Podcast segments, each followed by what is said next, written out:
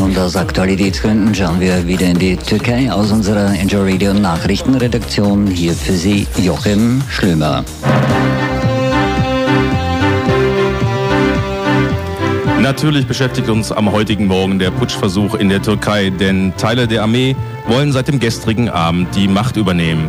In Ankara und Istanbul, da hat es in der Nacht Bombardements und Gefechte gegeben, unter anderem beim Parlamentsgebäude. Medienhäuser sind vorübergehend von den Putschisten besetzt worden. Der staatliche Sender TRT sendet jedoch seit 3.30 Uhr schon wieder. Die Situation ist noch etwas unübersichtlich, allerdings deuten die Meldungen und Fernsehbilder des Morgens darauf hin, dass die Regierungsfunktionen die Kontrolle zurückgewinnen. Die Putschisten rufen die Bevölkerung per E-Mail auf, zu ihrer eigenen Sicherheit in Räumen zu bleiben. Die Gruppe nennt sich Bewegung für Frieden in der Heimat. Präsident Erdogan hat sich an die Bevölkerung gewandt und harte Konsequenzen gegen die Aufständischen angekündigt.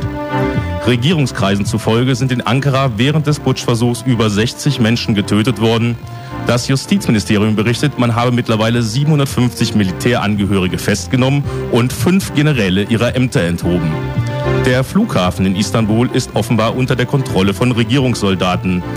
Turkish Airlines meldet, den Flugbetrieb bereits wieder aufgenommen zu haben. Wir halten Sie den ganzen Vormittag weiter über die Entwicklung auf dem Laufenden. Hier auf Enjoy 88.2.